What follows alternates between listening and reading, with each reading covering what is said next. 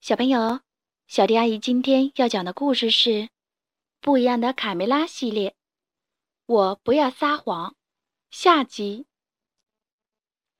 第二天，还没等迪克爬上草垛，小毛驴忽然跑过来，冲着他大叫：“嗯哦，嗯哦！”墙头上的刺猬兄弟也未能幸免。皮克，我被这头驴的叫声吵得快犯心脏病了。声音大于六十分贝就是扰民。小毛驴无时无刻不在叫唤，还喜欢给小鸡们突然袭击，吓得小鸡卡卡翻墙跑到鸡舍里躲起来。吵死我了！我要睡觉，我再也不要出去了。天哪，什么味儿？真臭！公鸡爷爷差点踩到了小毛驴的粪便。小胖墩和大嗓门在钓鱼，旁边响起了“嗯哦，嗯哦”的声音。贝里奥在草垛里睡大觉，突然也响起了“嗯哦，嗯哦”的声音，吵得他睡不着觉。到处都是小毛驴的叫声。看你们干的好事！迪克教训卡门和卡梅利多，他已经把大家都惹恼了。养条金鱼至少不会拉得到处都是。他是有点笨，卡门小声的承认错误。也许他在田野里生活会更好，还更自由。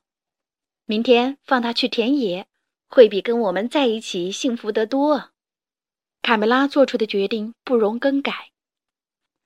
到了晚上，卡梅利多和卡门依依不舍地和小毛驴道别：“晚安，小毛驴，这是你在鸡舍的最后一个晚上。”小毛驴似乎听懂了，轻轻的叫了一声：“嗯哦。”啊，终于安静了。贝里奥伸了一个懒腰，很快进入了梦乡。这次绝不能失手。田鼠普老大一伙悄悄潜入鸡舍外，先把那头驴干掉，不能让它叫唤。遵命，头儿。我们是把它完整的给你带来，还是大卸八块？今晚轮到公鸡爷爷值夜班。谁在那？公鸡爷爷警觉的大吼一声：“嘿，是我们，你的死对头！”田鼠克拉拉和细尾巴突袭成功，公鸡爷爷被打晕在地。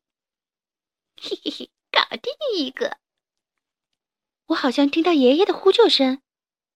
走，我们过去看看。卡门和卡梅利多跑出鸡舍。贝里奥，你看见我爷爷了吗？贝利奥从草垛顶上冒出头。我没看见爷爷，但有几个黑影出现在围墙那边。会不会是坏蛋田鼠把爷爷给抓走了？说到这，贝利奥不禁吸了口冷气。别紧张，爷爷有功夫，应该不会出事儿。卡梅利多也不愿多想。我知道谁能帮咱们战胜这帮坏蛋。卡门想出了一个好主意，快走！我想出了一个新食谱，在驴肚子里塞满鸡肉，或者鸡肚子里塞满驴肉，烤着吃，一定很香。田鼠克拉拉忍不住咽了口唾沫。少废话，快过来！普老大命令道。头儿，那那草垛，我觉得它它会动。田鼠细尾巴神经紧张，不停的往后看。嘘，真的真的，头儿，草垛在动。普老大没搭理他。嗯哦，嗯哦，草都会叫。头儿，田鼠克拉拉和细尾巴撒腿就跑。小声点儿，我忙着呢。田鼠铺老大正专心致志地撬锁。田鼠铺老大刚打开鸡舍大门，忽然屁股被狠狠地顶了一下，摔倒在地。哎呦！草垛接着快速地朝田鼠克拉拉和细尾巴移动。头儿，我们快逃吧！闹鬼了！起来！你们压得我动弹不得！田鼠铺老大气呼呼地吼道。快速移动的草垛把坏蛋田鼠撵得四处乱窜。撤！回老窝。田鼠铺老大命令同伙：“头儿，我们今天是不是吃不到绿肉香肠了？”田鼠克拉拉对美食总是念念不忘。经过了一晚的智斗，坏蛋们被赶走了，鸡舍在朝阳中迎来了新的一天。这帮坏蛋！公鸡爷爷捂着扭伤的腰站起来。哎呦，我的老腰！爷爷，你看，我们是智勇四人组。真没想到你昨天的表现那么棒，小毛驴。卡门夸奖道。嗯哦，毛驴自豪的叫了一声。谢谢你，小毛驴，你救了我们，救了鸡舍。卡梅利多赞扬道。卡梅利多话音刚落，噗噜噜，小毛驴身上冒起了一股紫烟。啪！小毛驴不见了。一个小男孩站在小鸡们面前。真棒！我不再石头驴，我变回来了。小男孩反复的看着自己的双手，兴奋的大喊：“我变回匹诺曹了，变回来了！”现在你相信青蛙变王子的故事了吧？青蛙只需要公主的一个吻。刺猬尼克拉着皮克的手：“好啦，你口臭是不会吸引到任何一位公主的。”迪克闻讯赶过来：“天哪，匹诺曹，你怎么会变成一头驴的？”“哦，因为我太贪玩了，就不停的撒谎。后来仙女为了惩罚我。”就把我变成一头驴了，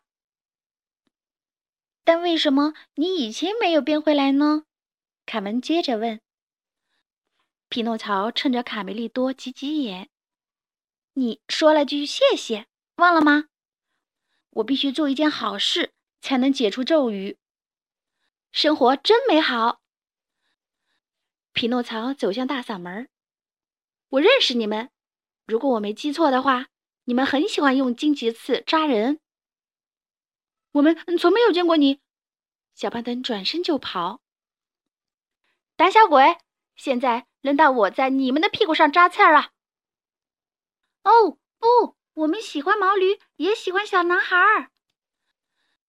迪克看着匹诺曹追出去的背影，哈哈哈！从此以后，我们再也不用听你高分贝的噪音了。